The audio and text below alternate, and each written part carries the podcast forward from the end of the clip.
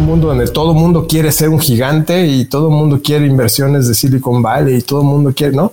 De repente ser alguien que ve el mundo del emprendedurismo así, eh, pues a lo mejor suena, suena raro, ¿no? Entonces alguien se identifica con esto. Lo importante es que estés muy feliz haciendo lo que estás haciendo, que estés viviendo de tu sueño y que te dé eh, más de lo que de lo que a lo mejor pensaste, pero que no tengas que rendirle cuentas a, gente que no tuvo el mismo sueño que tú y que termines tú este, estresado por, por a lo mejor darle cuentas a alguien que pues que no fue parte de ese sueño al principio, ¿no?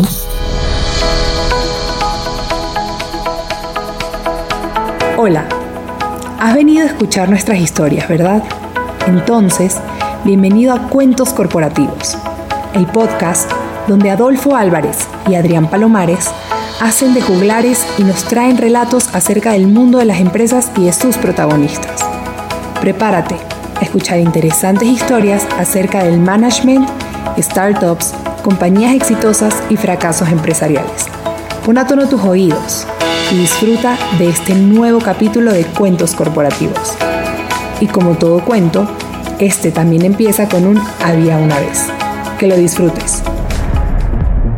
Hola a todos y bienvenidos a un nuevo capítulo de Cuentos Corporativos. Somos Adrián Palomares y Adolfo Álvarez y nos sentimos muy contentos de que nos estén escuchando. Como saben, Cuentos Corporativos es un espacio en donde se relatan historias acerca de empresas, con el fin de reflexionar sobre sus miedos, sus retos y las oportunidades que tienen para ser mejores organizaciones. Y siendo así, vamos a comenzar con este nuevo episodio y para hacerlo, lo haremos diciendo como es tradición en cuentos corporativos. Había una vez un joven con ganas de adentrarse en el sector financiero. Él estudió licenciatura en informática en la Universidad Anáhuac en México e inicia su carrera en la banca enfocado a la industria de tarjetas de crédito. Ha trabajado para importantes compañías a nivel nacional e internacional, entre las que destacan American Express, Mastercard, BBVA y Citigroup. Hoy ya cuenta con más de 25 años de experiencia en el sector financiero y esto le ha permitido tener un profundo conocimiento del comportamiento del consumidor y su relación con los productos de este segmento. Joel Cortés es cofundador y director general de CardMatch, una plataforma digital de contenido fundada en el 2008 y que busca ayudar a los usuarios de productos financieros en México a tomar mejores decisiones con respecto a su dinero al fomentar la educación financiera. Joel, un gusto tenerte con nosotros, muchísimas gracias.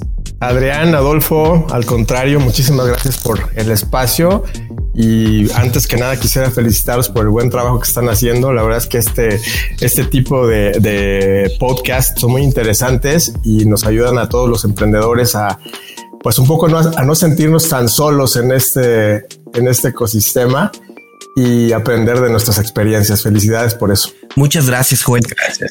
Como hemos platicado, aquí hablamos de empresas, ¿no? Pero más que platicar de empresas, nos interesa conocer a quien está atrás de la empresa, conocer un poco de ti. ¿Nos puedes platicar un poco de quién es Joel Cortés? Bueno, pues es la pregunta este, más difícil siempre de las entrevistas. Eh, pues mira, para no definirme con mi profesión o con lo que hago ni con lo que estudié, pues yo te diría que soy, pues soy un cuate, soy un ser humano que siempre fue muy curioso. Desde, desde pequeñín me, me intrigaban mucho cómo funcionaban las cosas, cómo cómo este, estaban construidos los aparatos eléctricos y todo esto. Y pues eso se fue, se fue dando con el tiempo también hacia pues varios campos, hacia, hacia diferentes disciplinas, yo diría. Y pues además de eso también soy una persona que pues tiene una gran satisfacción, siento una gran satisfacción al resolver problemas difíciles, ¿no? Este, en todos, en todos los ámbitos. Entonces, eh, creo que soy una, una persona que, que se distingue por su creatividad y sobre todo siempre está buscando ideas como para mejorar el mundo, aunque no me las esté pidiendo nadie, ¿no? Eso es algo, algo también que puede jugar en tu contra, pero en mi cabeza siempre estoy viendo cómo podrían mejorar las cosas y eso es algo que, pues que yo te diría que me, que me caracteriza. Eh, creo que fui un bicho raro en el mundo corporativo. Adrián, tú y yo nos conocimos allá nuestros días en, en Vancomer y la verdad es que siempre me costó trabajo eh, adecuarme a la cultura corporativa, a la política, a este, pues a un poco a, a, escalar la, la, toda la, la, jerarquía y a mí no me llamaba la atención tanto eso, ¿no? Lo que me llamaba la atención era un reto, cómo, cómo solucionarlo y, y ver una idea implementada desde mi cabeza hasta que pasaba en el mundo real, ¿no? Entonces, ya este espacio en donde pude emprender realmente este, me permitió llegar a eso y pues sí me siento la verdad realizado en ese sentido porque creo que era, eh, me pasó lo que el patito feo, ¿no? Este que en realidad yo era otro tipo de, de persona y ya estando en este espacio pues me di cuenta que pues esto es lo mío, ¿no? Para quienes no lo saben, Joel es un youtuber. Joel tiene más de 200 mil suscriptores en su canal de YouTube. Yo lo sigo a Joel desde hace mucho tiempo. Eh, de hecho, cuando Adrián me comentó que íbamos, que había hecho el contacto con Joel, mm, sentí muy contento porque he visto sus, sus explicaciones, todo su proceso muy didáctico para en términos muy sencillos explicar un mundo muy complicado como es el mundo transaccional, como es el mundo de la banca. ¿Qué te lleva a ti a convertirte en alguien didacta cuando uno podría pensar que tu naturaleza es mucho más técnica? Es una muy buena pregunta. Pues mira, yo vengo de familia de profesores. A lo mejor por ahí me viene algo en la genética, ¿no? Este, eh, mis, mis, dos, mis dos padres, digamos, están metidos en eso desde mi abuelo, de la generación de mi abuelo. Entonces, yo no sé si por ahí venga algo, pero eh, también lo que yo hago eh, me sale natural, la verdad. Este, siempre en mi, en mi carrera, sobre todo que pues prácticamente todo pasó en el mundo financiero, pues eh, me costó trabajo entender a mí los productos de, de entrada y, por ello como que también eh, pues yo necesitaba de explicaciones un poquito más, eh, más aterrizadas, porque muchas veces eh, cuando alguien nos explica un término financiero nos marea y nos damos por vencidos, ¿no? Decimos, bueno, este, no le entendí, pero ya no le voy a preguntar porque pues la verdad es que voy a quedar en ridículo, ¿no? Entonces yo, yo sí lo hacía, yo sí, este, hasta que lo entendía y luego ya pues yo decía, bueno, ya esto ya lo podría yo explicar a alguien con peras y manzanas de una manera más, este, más sencilla, ¿no? Eh, lo hicimos, digamos, de alguna manera en el mundo de la mercadotecnia, en, en las instituciones donde trabajé, ¿no? ¿Cómo le explicas a un cliente un producto financiero que tiene 10 mil términos y condiciones, que las tasas de interés son variables que dependen de, un, de una tasa este, de referencia para que pues no se asuste y lo contrate, ¿no? Entonces tienes que aprender a sintetizar esa información, a traducirla en términos que la gente pueda entender y probablemente por ahí, por ahí fue desarrollándose esa, esa habilidad y pues ahora me sirve mucho, ¿no? Y, es uno de los objetivos que tenemos en CardMatch, el, el traducir, ser, ser ese intérprete entre el lenguaje complicado de los, de los bancos eh, para el consumidor final y pues decirle en qué se tiene que fijar al momento de tomar una, decisión, ¿no? No importa el ruido que te haga todo lo demás, este, en esto te tienes que fijar. Y eso es lo que tratamos de hacer y creo que pues lo estamos haciendo bien eh, y gracias a eso pues el, pues no solo el tráfico que tenemos o, las vistas que tenemos en el canal de YouTube, pero también en nuestro, en nuestro blog, en nuestro comparador de tarjetas de crédito, que pues eh, cada mes recibimos alrededor de, de dos millones de personas que están haciendo preguntas sobre, sobre temas financieros, ¿no? Y en donde nosotros somos la respuesta que, que contesta esa pregunta eh, de una manera objetiva, porque también te puedes encontrar mucha información que hay, pues, de los mismos bancos, de las fintechs, pero pues cada quien quiere jalar, agua para su molino, ¿no? Cada quien quiere vender su producto y pues no necesariamente te van a decir lo que, lo que tú necesitas saber y la, y la verdad y cómo se compara ese producto con otros que hay en el mercado, ¿no? Sí. Joel, eh, en relación a lo que nos platicas, ¿cómo definirías tú CardMatch? ¿Es un es una plataforma de educación financiera, es un comparador de, de productos. ¿Cómo defines CardMatch cuando tienes que presentarlo ante un posible inversionista? ¿Cuál es tu pitch en ese momento? Pues mira, hasta el momento no hemos tenido que hacer, bueno, hice un pitch inicial a lo mejor con mis socios. Este son igual eh, personas que estuvieron en o que estamos en el medio. Eh, y ese fue el, único pitch que hemos hecho. Esta, esta compañía, pues, ha sido eh, desarrollada la antigüita, ¿no? Este con capital propio y ha ido creciendo, pues, con el, con las, digamos, las ganancias que hemos ido obteniendo a lo largo del camino, lo cual pues a mí me deja muy tranquilo porque sé que el, negocio está produciendo dinero, este, no tengo que darle cuentas a, gente extraña y todo este rollo, pero pues también nos pega en la, en la velocidad de crecimiento, ¿no? Pero digamos que si yo lo tuviera que definir, somos, eh, somos el repositorio de información eh, más grande, eh, yo diría que en Latinoamérica, de información sobre productos financieros que responden las preguntas que los consumidores están haciendo al momento de, elegir o de evaluar un, producto, ¿no? Entonces lo que, lo que hacemos es que eh, dependemos o, digamos, estamos todo el tiempo viendo qué cosas está preguntando la gente a través de Google o a través de YouTube y tratamos de, investigar y de, de, crear el contenido eh, más, más, más digamos que eh, certero o, más completo para contestar esa pregunta específica, ¿no?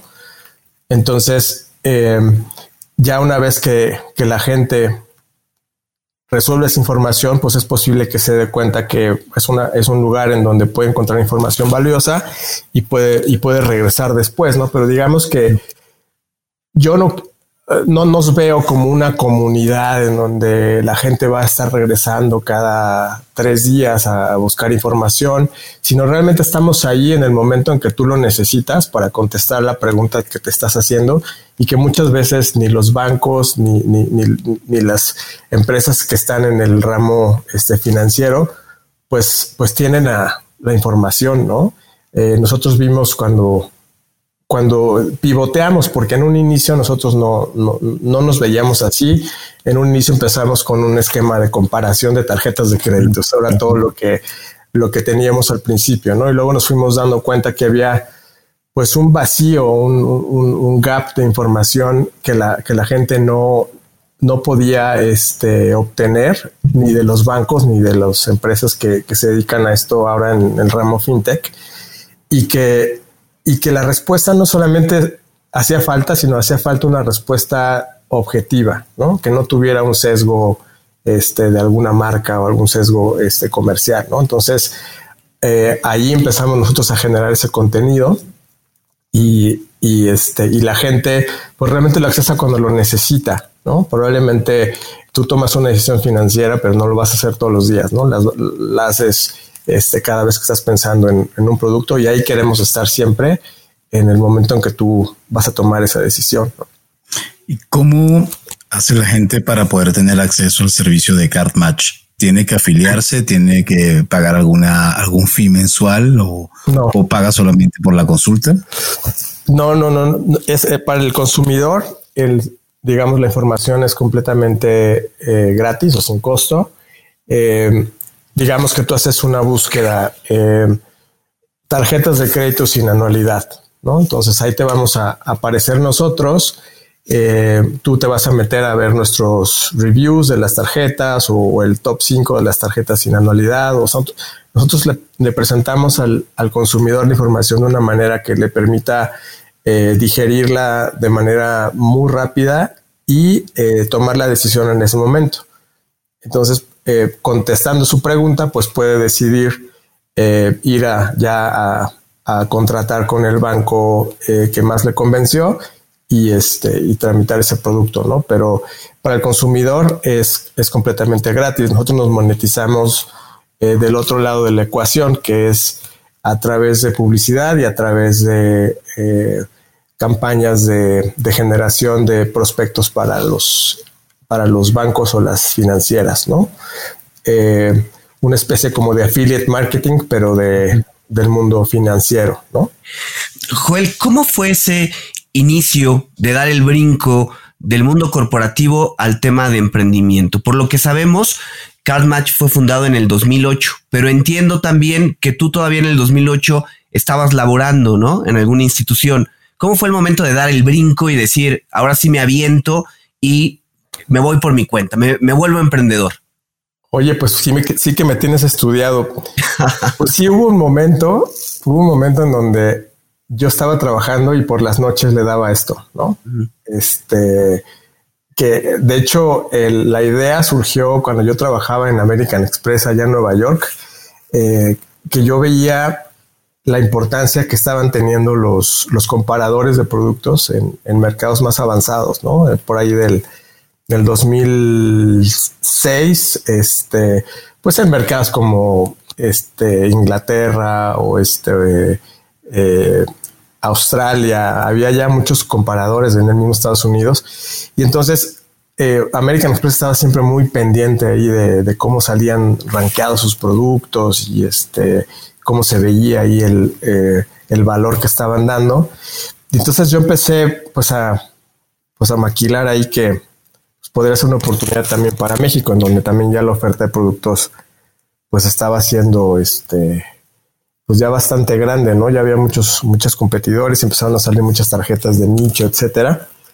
Y este, y pues por ahí empecé, ¿no? O sea, empecé a trabajar la idea ah, desde allá, desde el 2000, este 6, te digo, como 2000, sí, como 2006. Y este, y ahí fui pichando esa, esa idea con mis, con mis socios, que en realidad son mis amigos personales. Y este, y pues empezamos a construir el, el sitio. Te digo, yo todavía chambeando. Este, muchas veces los primeros clientes los, los, los firmé todavía estando en mi, en mi última chamba y ya llegó un momento en donde empezó a levantar porque pues estamos hablando de 2008 cuando lanzamos, ¿no? no o sea, el Internet era otra cosa, ¿no? Este, nos tocó pavimentar las calles, nos, nos, costó evangelizar mucho a la gente de los bancos, a explicarle cómo podía hacer este uso de ese nuevo canal y pues pagamos el precio de, pues, de ser los primeros, ¿no? Este, o sea, no, nos dio ventajas, pero también pues tuvimos que pasar mucho tiempo convenciendo y evangelizando, ¿no? Y este, y ya una vez que empezó como a levantar, eh, nos volvimos a juntar con mis socios y decidimos volver a invertir un poco más de dinero para garantizar mi sueldo durante un año. Y pues ya me lancé al vacío, ¿no? Entonces, si tú ves, pues fui un emprendedor medio cauto. Este, ¿por qué? Porque lo hice en un área, este, pues que yo ya conocía, este, con los contactos que yo ya había desarrollado a lo largo de mi carrera, este, con socios muy cercanos que, no, que, nos unía este, la amistad también. Y este, y luego ya asegurado mi sueldo, pues me aventé, ¿no? O sea, fui haciendo como que mis, pasitos, ¿no? Eh, y afortunadamente, pues, eh, pues salió bien la cosa, ¿no? Ya, ya vivimos de esto, ya eh, el, negocio ha generado pues ingresos, pero pues hemos tenido que pivotear muchísimo, ¿no? Muchísimo. O sea, la idea del principio ya es completamente diferente a lo que es hoy CardMatch y pues no descarto que pues en un futuro este, tengamos que volver a hacer otro movimiento, ¿no? Porque eh, este, esta nueva economía pues está como buscando este, asentarse en diferentes eh, modelos de negocio y, y de, hecho eso, es uno de los, de los retos más, más fuertes que hemos tenido, ¿no? Que, que hemos, hemos pivoteado y, ahora nos estamos convirtiendo en algo muy diferente a lo que éramos, a lo que éramos antes, ¿no? Y ahora con la entrada de este movimiento de las llamadas bien o mal llamadas, no, mal llamados neobancos, eh, te estás enfrentando también a, a productos que no eran los tradicionales en el mercado y además me imagino que no solamente ya contemplan solo análisis de crédito, de tarjetas de crédito, sino también están todas las tarjetas nuevas que están saliendo prepago. ¿Cómo, ¿cómo visualizas a CarMatch dentro de ese análisis? ¿Eso lo estás considerando hoy en día? Sí, sí, nosotros nos, fuimos moviendo a otros espacios, digamos que dominamos el, espacio de las tarjetas en cuanto a ese tipo de información.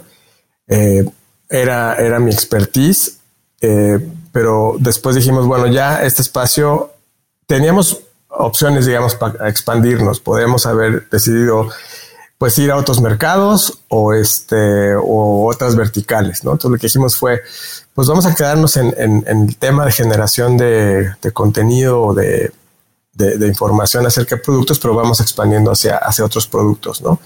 Eh, empezamos a hablar de, pues naturalmente nos fuimos yendo hacia tarjetas de, de débito, de prepago, este, soluciones como wallets, este, soluciones de pago, digamos, en general.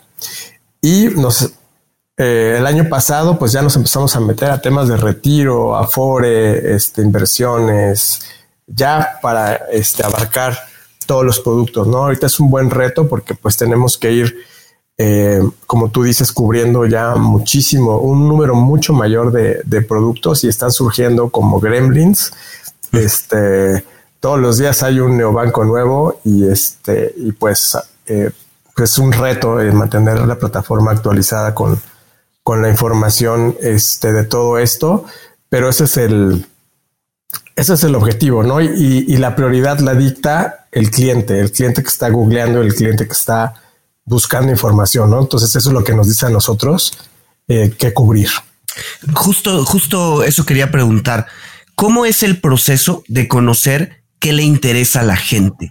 ¿Cómo generan ustedes esa incorporación de productos y de preguntas que nos decían que se hace a través de lo que la gente está consultando? ¿Nos puedes platicar un poco más de cómo es ese, ese proceso? Sí, claro. Pues nosotros tenemos un proceso de, generación de contenido que incluye, o sea, el primer paso es el, hacer un análisis de, de, lo que la gente está buscando en, ya sea en Google o en YouTube. ¿Cuáles son los volúmenes de búsqueda mensuales? Entonces, eh, eso te dice qué preguntas están, se están haciendo, ¿no? Eh, por ejemplo, eh, muchas, muchas de las preguntas que, nos, que, nosotros nos gusta atacar son aquellas que hablan de, por ejemplo, resuelve tu deuda, ¿es confiable? ¿No? Entonces, ese es el tipo de, de, información que, que, nosotros creemos que podemos eh, hacer y que genera más valor para la gente, de acuerdo a quiénes somos nosotros, ¿no? Porque a lo mejor eh, la definición de qué es resuelve tu deuda, pues es más natural que la de la empresa, ¿no? Y de hecho Google va a rankear mucho más arriba eh, lo que publique resuelve tu deuda este, en general, pero si alguien está pidiendo una opinión, está diciendo es confiable, este, realmente es algo serio, pues hay un tercero como nosotros que hacemos reviews de, productos, pues rankea mejor y también la gente pues confía más en una tercera en una tercera empresa que está haciendo ese tipo de evaluaciones, ¿no? Entonces ya una vez que encontramos ese, ese término de búsqueda, vemos más o menos qué, volumen tiene, pues entonces empezamos a ver qué otros términos, qué otras preguntas relacionadas está haciendo la gente con respecto a eso y hacemos el artículo más completo que cubra toda la información que está buscando la gente lo publicamos y pues ya con el tiempo que tenemos haciendo esto y la un poco la, eh, credibilidad que tenemos, pues ya Google lo, lo, rankea en los primeros resultados de búsqueda, ¿no? Y lo mismo pasa en, YouTube. Entonces, realmente, pues hay, hay poca, poca información, eh, sobre todo información de calidad, y, eso es a lo que le estamos tirando, ¿no? queremos ser los más meticulosos en, hacer análisis de, productos, en, interpretar las letras chiquitas de los, de los contratos para darte a ti la información ya digerida y que, y que en unos minutos te des cuenta si realmente vale la pena o, no este, el contratar a alguno de ellos, ¿no? Y por lo que he estado viendo en su website, ustedes se han cuidado mucho de a pesar de tener toda la información acerca de las entidades financieras y de que cómo comparar las tarjetas, de convertirse en un portal publicitario de las mismas. Es decir, un, banco podría decir, ah, bueno, me cae de perla que el SEO me lleve directamente a esta página y ahí déjame comprarles a ellos un mega banner en la parte superior del website de CarMatch y con eso podría financiarte seguramente de una manera este, económicamente muy atractiva. Han, han evitado irse por esa vía.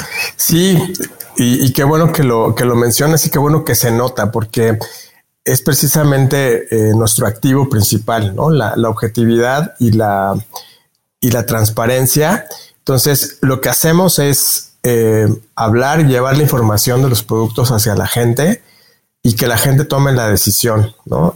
Y nosotros no empujamos un producto determinado, probablemente eh, sí con nuestros clientes que tenemos de, de generación de prospectos, pues vas a ver anuncios, pero están, están, digamos, diferenciados de la información.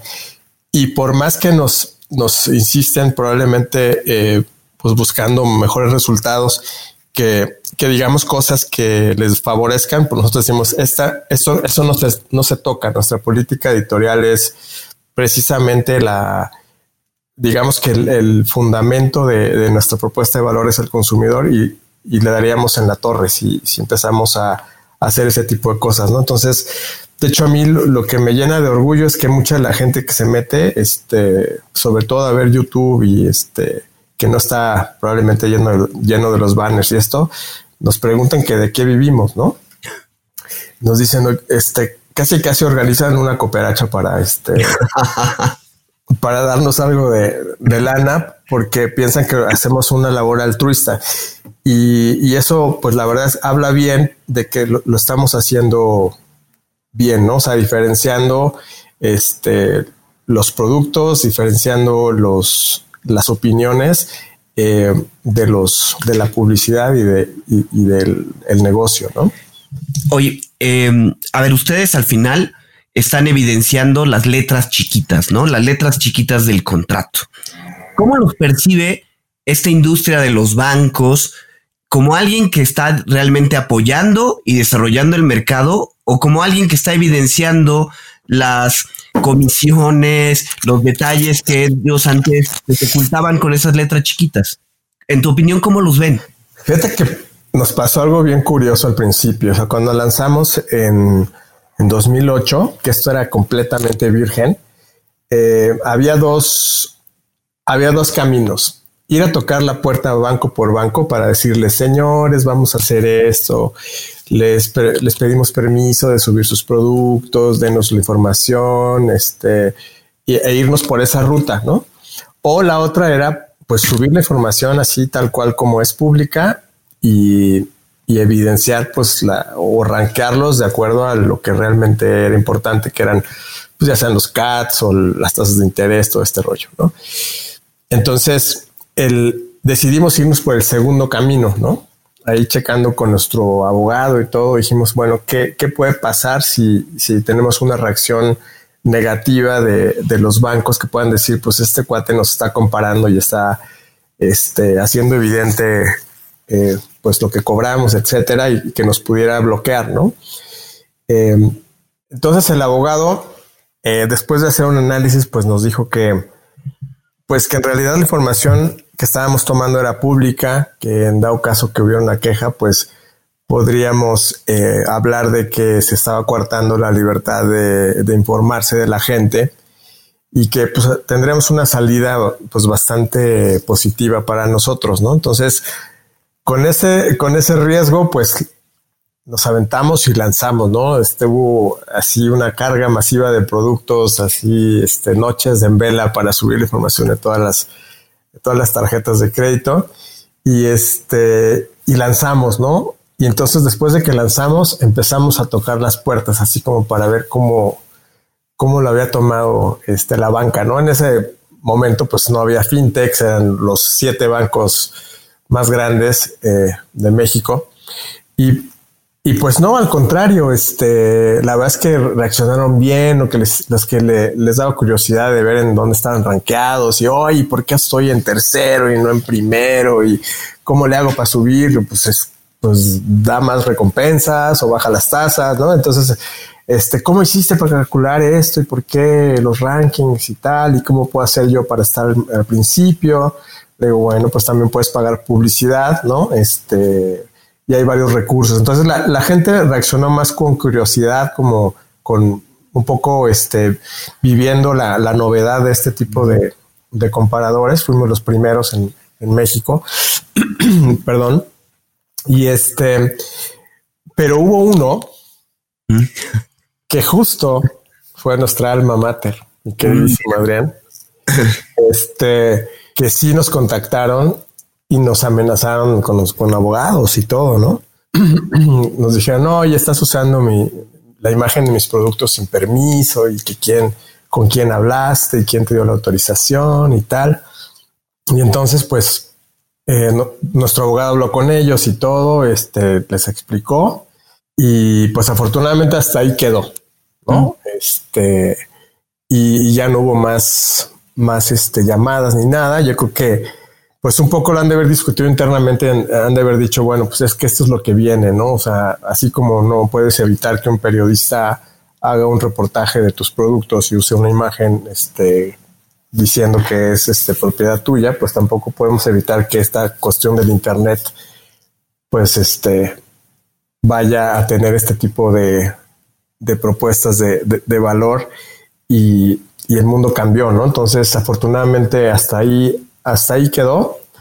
Y, y pues bueno, poco a poco fueron digiriendo un poquito la propuesta que nosotros les dábamos, el valor que agregábamos, porque eh, la manera en cómo lo vendimos fue decir, ¿sabes qué? Pues la gente que ya está buscando tu producto ya está convencido de que de que quiere una tarjeta de tu banco, este, pues no va a pasar por nosotros, te va, te va a buscar a ti directamente y va a llegar a, comprarte a ti. Donde nosotros vamos a generarte valores con aquellos indecisos o con aquellos que tienen un producto de la competencia y que se pueden llegar a convencer por a lo mejor algún beneficio que no se habían dado cuenta que tenían la tarjeta o, a la hora que hagan una simulación de compatibilidad de tarjetas, pues se van a dar cuenta que hay algo ahí que no habían visto, ¿no? Y que a lo mejor, este, en lugar de estar ganando puntos para viajar, que nunca alcanzan un vuelo, pues mejor este, una tarjeta con cashback, ¿no? Que este, se pueden gastar en, el día a día, ¿no? Entonces, poco a poco fueron entendiendo la, propuesta y afortunadamente, pues ahorita nos consideran aliados eh, comerciales, eh, sobre todo para el desarrollo de su canal digital y costó mucho tiempo, pero pues ya ahorita estamos integrados como parte de sus, pues de sus esquemas de venta, ¿no? Somos las nuevas promotorías de, este, de productos eh, externas que antes funcionaban en los centros comerciales y esto ahora, pues en el mundo digital son terceros que hablan de, de, ese tipo de productos, ¿no? ¿Te ha tocado hacer algún tipo de eso que está muy de moda en YouTube, que es el, el unboxing? ¿Te ha tocado hacer el unboxing de tarjetas o ver cómo llega el paquete y presentarlo? Mira, no hemos hecho un unboxing como tal. Eh, un poco porque no, bueno, muchos de los videos que tú ves en, YouTube son, son videos eh, patrocinados, ¿no?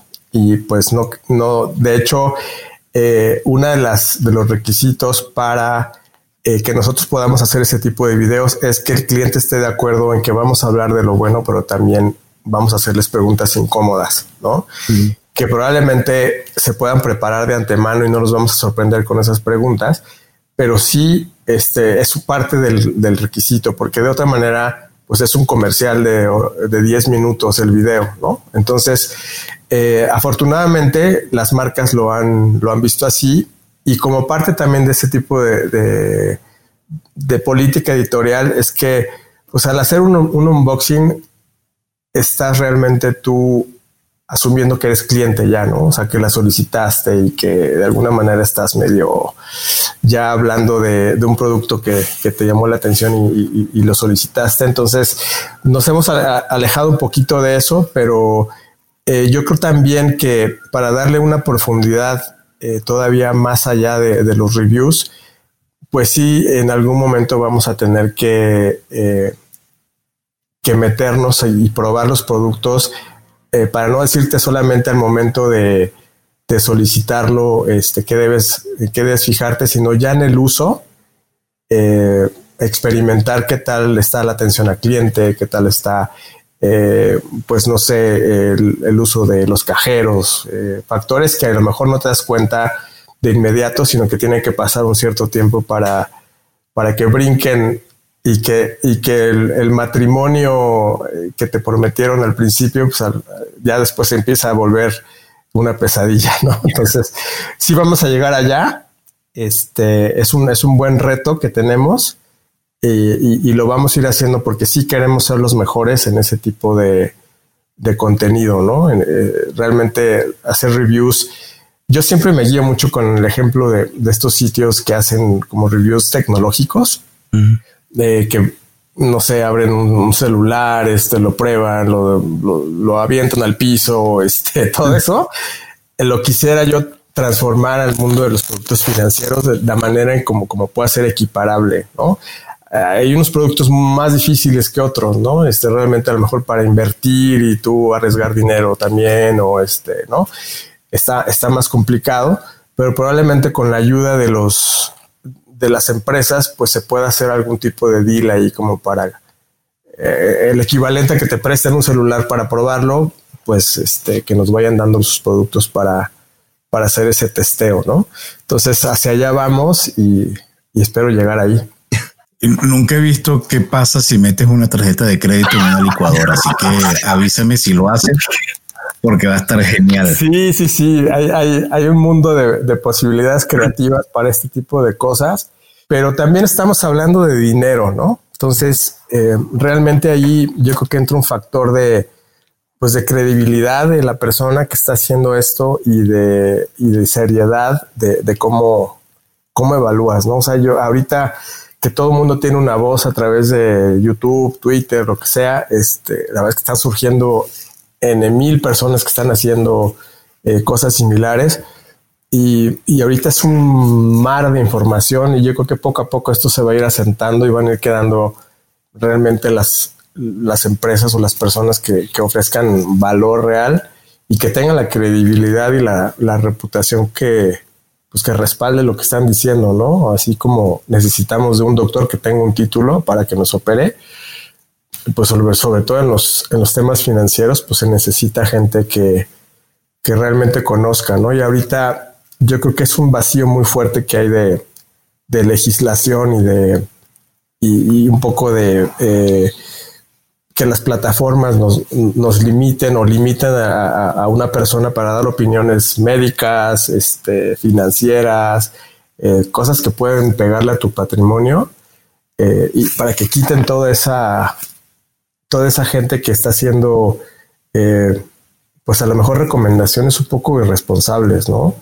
Eh, ahora que yo estoy metido en este tema de YouTube, me contactan, pues todos los días hay una, tengo un correo de, oye, mira, tengo este, soy representante de esta empresa que está en las Islas Caimán y este, tiene una plataforma de inversión que da rendimientos así espectaculares y quiero que nos promuevas en tu canal y tal la verdad es que nos hemos cerrado eso, ¿no? Porque sabemos que, que eh, estamos hablando de dinero, ¿no? Estamos hablando de recomendar algo que puede costarle a alguien el, el patrimonio y nos autorregulamos ahora, pero sí debería haber este, legislación pues, al respecto, ¿no? Así como hay en Estados Unidos. Es decir, tú recomiendas, es una plataforma como la nuestra, pues hay disclaimers de cómo haces dinero, este, cómo recomiendas los productos, este, que ¿qué tienes como para estar certificado en dar estas recomendaciones, ¿no? Y, esperamos estar listos cuando eso suceda, ¿no? Joel, tú comenzaste como cofundador de CardMatch, pero en algún momento decidiste ligar tu figura, tu imagen con todo el contenido que ustedes generan, ¿no? Y ahora tú eres la imagen de los videos y de todo esto de CardMatch. ¿Cómo fue ese paso? ¿O lo, o lo pensaron desde el principio? Y, bueno, ¿qué, te ha dado o qué le ha dado a Card Match de beneficio el manejar eh, en uno solo la imagen y el director general de Card Match? Mira, pues todo esto se fue dando eh, sin pensarlo realmente. Eh, en un inicio, como les decía, pensamos que íbamos a ser un comparador de tarjetas, ¿no? Ahí Joel Cortés no existía, ahí pues era, era atrás había un, pues sí, expertos que diseñaron el cómo se hacía la comparación, los simuladores, todo este rollo, pero pues no había una cara, ¿no? Al momento en que empezamos a generar contenido, nos damos cuenta que, que la gente realmente lo que necesitaba era ver a alguien, ¿no? O sea, era tener a alguien este, hablándole. Eh, pudimos haber contratado a una pues a una locutora o a una conductora o a un conductor que hablara y pues, le, o sea, le hiciéramos los scripts y ellos son los que hablaran, ¿no? Pero decidimos en ese momento que, pues que como otras compañías lo hicieron, pues no sé si ustedes se acuerdan de los comerciales estos de Open English. Mm, sí.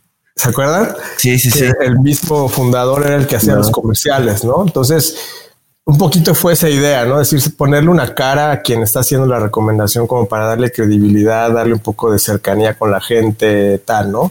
Y a mí me contactan por los comentarios y me dicen, oye, tío Carnage, ¿no? el, tío Carnage. Eh, pero fue, te digo, por esa necesidad y, en ese momento pues creímos que era lo conveniente. Pero ahora con este mundo de productos que, que estamos cubriendo también, vamos a empezar a ver nuevas caras en, en CardMatch que empiecen a, especializarse y sean los titulares, digamos, en, ciertas áreas. Eh, y voy a tratar de mover la, empresa hacia, hacia que no sea, no sea mi marca personal, sino realmente se, se convierta en una empresa este, por sí sola, ¿no? Oye, hemos tenido oportunidad de platicar con otros participantes aquí en el, en el podcast y una labor muy importante del director general es combinar pues la visión de futuro con el día a día, con la operación, pero tú adicional eh, compaginas el tema de la, parte de la imagen. ¿Cómo es un día a día tuyo y cómo haces esa combinación de funciones para poder llevar el liderazgo de Card Match, participar en los videos y pensar en si vas a hablar mañana de otro tipo de productos o de comparativos, todo eso? Pues sí, es un, es un, es un rollo. Este, creo que creo que tiene que ver también con un tema de eh, que me gusta estar en todo, ¿no? Eh, realmente lo disfruto, es, parte de, cómo soy y eh, realmente conozco de todas las funciones, inclusive yo programo, pues ustedes saben que soy este, informático, entonces de repente me meto también a la programación y esto. Pero, pero tienes razón, o sea, es, es, es algo que, que, no se ve mucho porque pues, a largo plazo es insostenible, ¿no? Este, parte de mi reto en, en este siguiente año, como les decía, es empezar a no solo meter caras nuevas, sino empezar a, a, desligarme un poquito más de, de, las cosas que no debería estar haciendo eh, como director general para, para empezar a, que la empresa empiece a vivir por, por sí misma, ¿no? Creo que eso es algo que le pasa a muchos emprendedores que, que tratan a su negocio como un bebé y no lo quieren soltar, ¿no? Eso, eso me ha pasado. Eh, y creo que eh, es momento, ya encontramos el camino, ya encontramos la receta de empezar a, a, alejarme de ese tipo de funciones que probablemente me gustan, pero pues no agregan a lo mejor tanto valor como el estar enfocado a la visión y de ser necesario, pues este que entrara otro otro director general y yo hacerme un, lado para que esto ya este, se detone eh, del tamaño que pues que esperamos los socios, ¿no? Es triste, pero va a llegar ese momento seguramente. Pero todavía no, esto es muy temprano. Pues mira, yo todavía tengo mucha este, energía, eh, todavía me levanto con mucha, con mucha emoción a pesar de, de lo que nos está pasando ahorita en la pandemia. Este, la verdad es que a mí, como les dije, soy una persona que le gusta resolver problemas, ¿no? Entonces, este, me levanto con esa, con esa actitud y me gusta, me gustan los retos, me gusta las situaciones difíciles y, salir adelante, ¿no? Entonces, eh, ahora este, este reto, así lo veo, o sea, es, es hacer, solidificar esta empresa para que dependa menos de un solo hombre y se vuelva algo eh, que pueda vivir por sí mismo, ¿no? Ese es, ese es el reto en los siguientes años. Joel, ¿cómo ves el sector financiero hoy en día? Con hablábamos del surgimiento de los neobancos, pero también pues hay una cantidad eh, grandísima de fintechs, está la parte de la nueva regulación. ¿Cómo ves hoy el sector financiero como experto que eres al respecto? Híjoles, pues no sé qué te hayan dicho tus otros entrevistados este, que has tenido en el espacio, pero yo sí estoy bien decepcionado de lo que está pasando en, ese, en ese espacio. Este, yo veo pues muchas startups que están eh, saliendo, pero pocos cambios eh, fuertes en, las condiciones del mercado. O sea, veo poca competencia a nivel de, tasas y, por el contrario, eh, fintechs que están peor que los bancos en, en cuanto a las condiciones que ofrecen, ¿no? Entonces digo, ¿dónde está la innovación? ¿Dónde está el ahorro que están teniendo estas empresas para ofrecer mejores productos y mejores condiciones?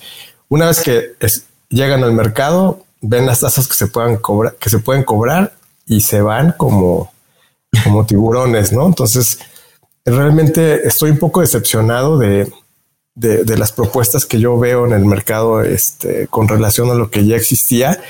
Y por otro lado, veo, veo bancos que no se están quedando con los brazos cruzados y que están innovando y que, y que realmente eh, es muy difícil que una persona que tiene su cuenta en un, en un banco que ha seguido trabajando y que se, ha puesto las pilas y ha desarrollado soluciones este, tecnológicas también, se cambia a un neobanco, ¿no? en donde está todo limitado en cuanto a funcionalidad, este, está en peligro su, su dinero porque no tiene la misma protección que, que, este, que en un banco tradicional, eh, que tiene la limitante de que no tiene redes de cajeros para disponer de su efectivo, ¿no? Entonces, realmente no veo por dónde esos, esos, esos competidores van a poder jugarle al tú por tú a esos, a esos gigantes que, que que por otro lado también están haciendo las cosas bien, ¿no? O sea, también están eh, ofreciendo este, soluciones bien interesantes eh, y bien padres, ¿no? Entonces, sí, la verdad, este, creo que se van a morir muchas de estas nuevas empresas, de estos este, fintechs. Van a, probablemente haya una serie de fusiones o lo que sea y se van a quedar pues, las propuestas de valor más, pues más exitosas pero no veo un cambio radical, la verdad, en, el mercado. Probablemente, déjame hacer un... No siente. Probablemente algo que algo que veo que sí puede llegar a ser algo este, interesante son las plataformas de, crowdfunding. Mm. Eh, pero si, si están reguladas y si se le logra dar certidumbre a la gente de, de, dejar su dinero ahí, ¿no? Porque hasta ahorita todo el mundo que se está metiendo eso, pues deja cinco mil pesos, pero hasta ahí, ¿sabes? O sea, este, todavía da frío este, meterle más lana ahí y, que al, al mes esa, esa empresa truene y, te quedes sin tu dinero, ¿no? Entonces, mientras no existe esa certidumbre, sí son muy buenas las tasas, la propuesta de valor ahí sí es la correcta, pero este, ahí la certidumbre va a ser eh, lo más importante, ¿no? No, y no sería una opción que CarMatch se convirtiera en un catalizador para impulsar ese cambio o esa visibilidad. Y te voy a dar una idea que se me ocurrió escuchándote, pero em, normalmente están de moda o, es algo que es muy apreciado, vamos a decirlo así, los premios o los certificados. El Great Place to Work, ni hablar de los Emmy, los Grammys, etcétera, ¿no? Eh, imagínate que CardMatch, con dos millones de consultas o usuarios al, al mes, más toda la penetración a nivel informativa que han tenido, que el día de mañana ustedes pudieran convertirse en una plataforma para que las personas pudieran votar por un poco lo que decías hace rato cuando estábamos hablando del unboxing, quién dará el mejor servicio, quién es el banco que se ve más leal o institución financiera que se ve más preocupada por los usuarios, quién es la que se ve que está menos sangrienta con las tasas de interés, etcétera. ¿Ves que algo así es factible?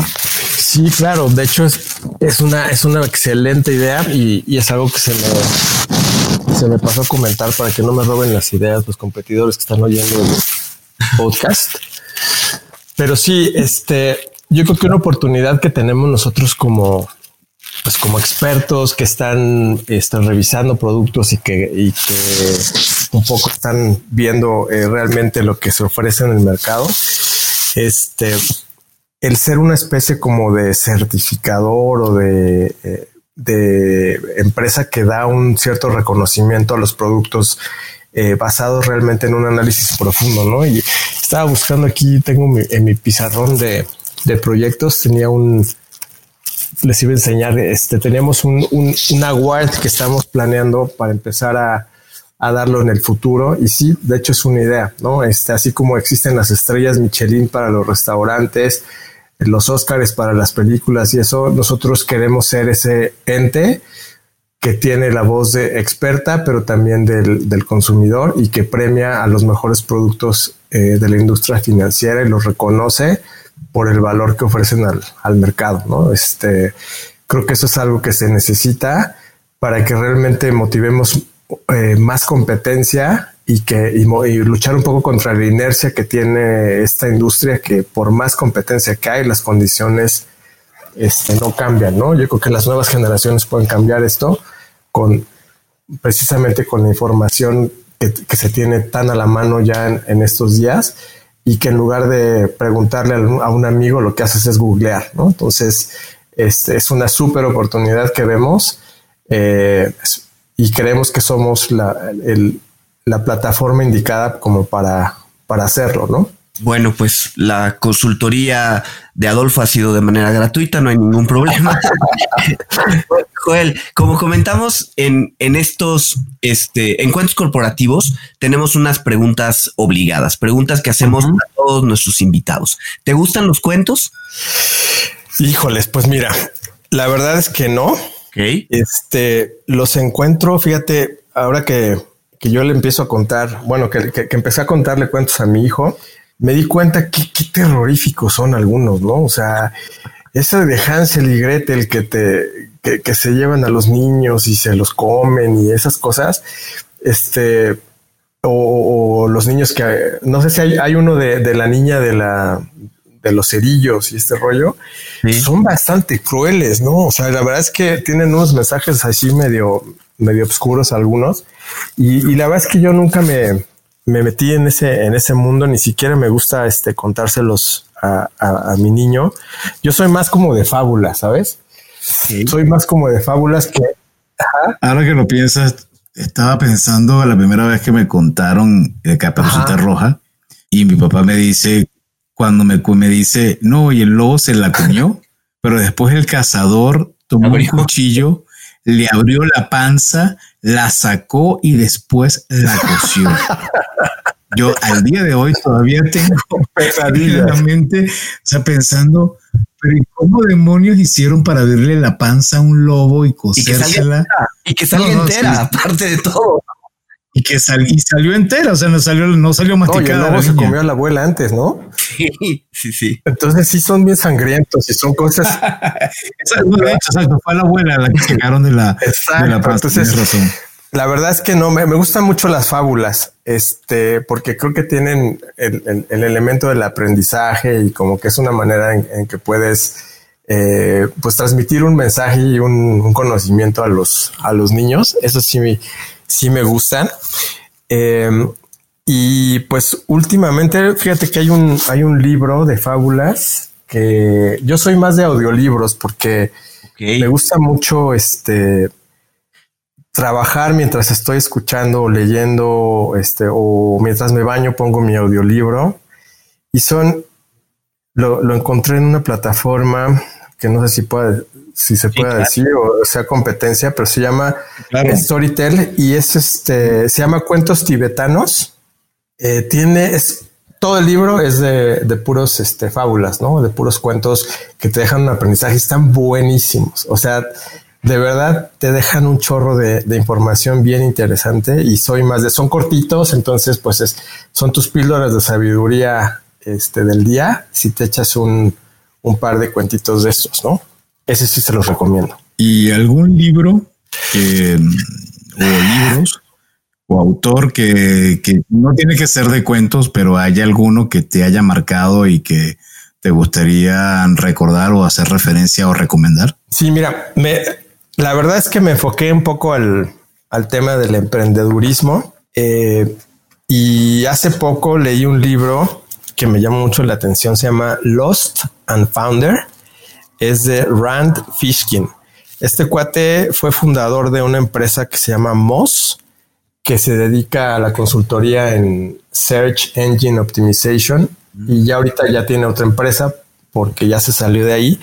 Y justamente de lo que habla es de le quita lo glamoroso al, al, mundo del emprendimiento y te hace ver la realidad de lo que es crear una empresa en Silicon Valley y lo que realmente termina siendo tu participación como fundador, ya después de que esto se vuelve un monstruo, este, levanta capital y termina siendo algo que ya no es tuyo, ¿no?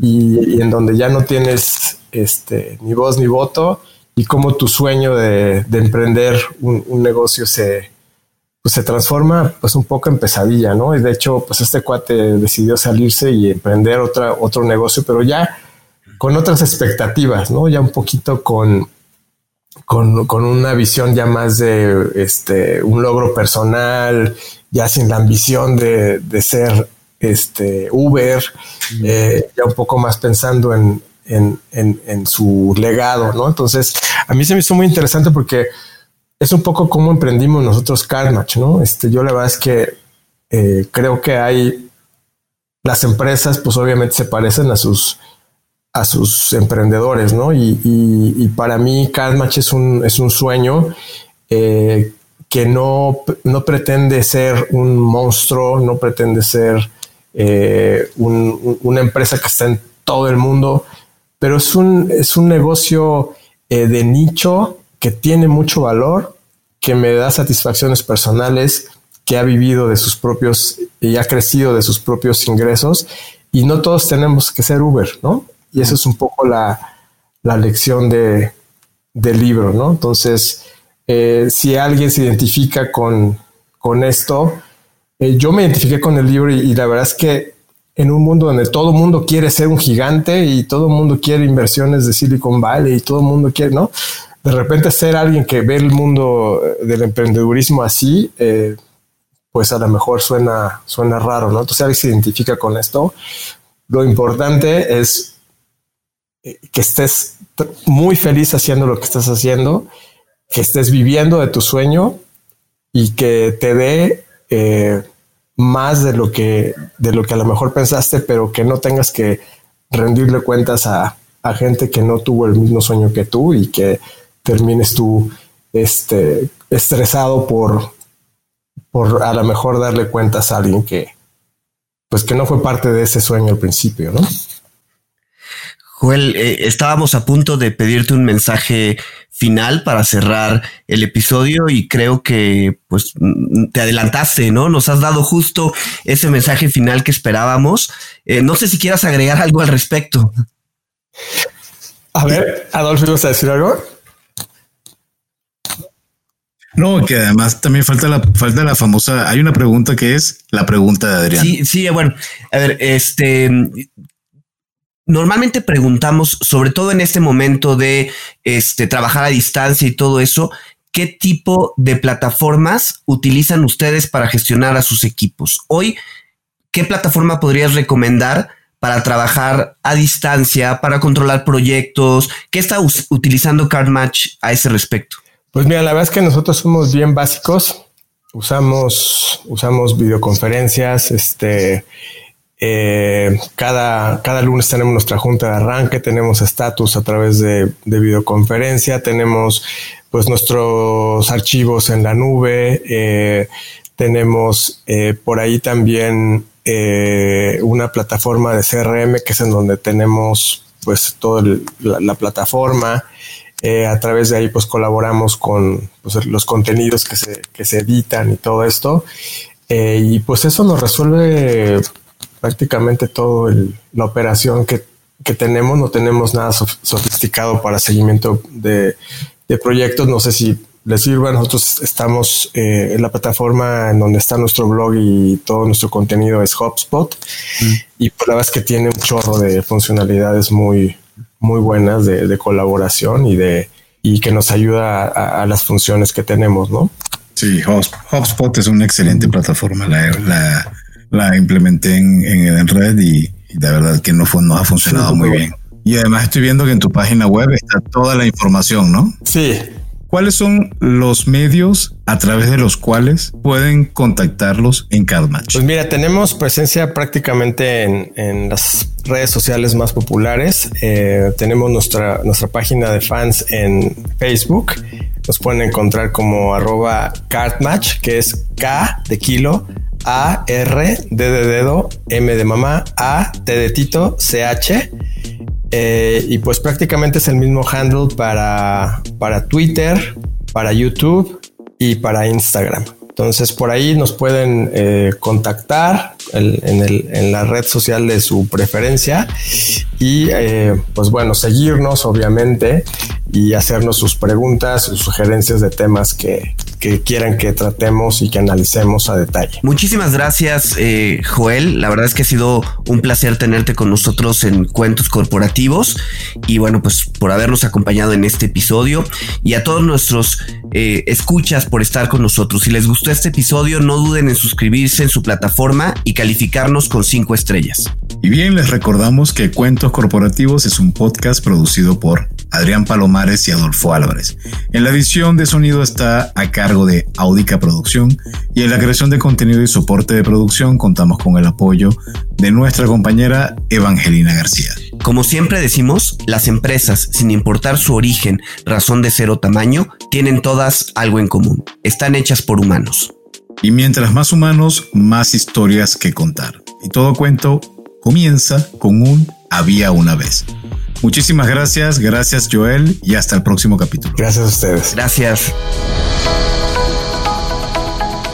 Gracias por habernos acompañado en este capítulo de Cuentos Corporativos. Ojalá que esta historia haya sido de tu agrado y sobre todo que te lleves ideas y experiencias que puedas aplicar en tu propio universo empresarial. Esperamos que nos escuches nuevamente y recuerda, todos los cuentos comienzan con un había una vez. Hasta la próxima.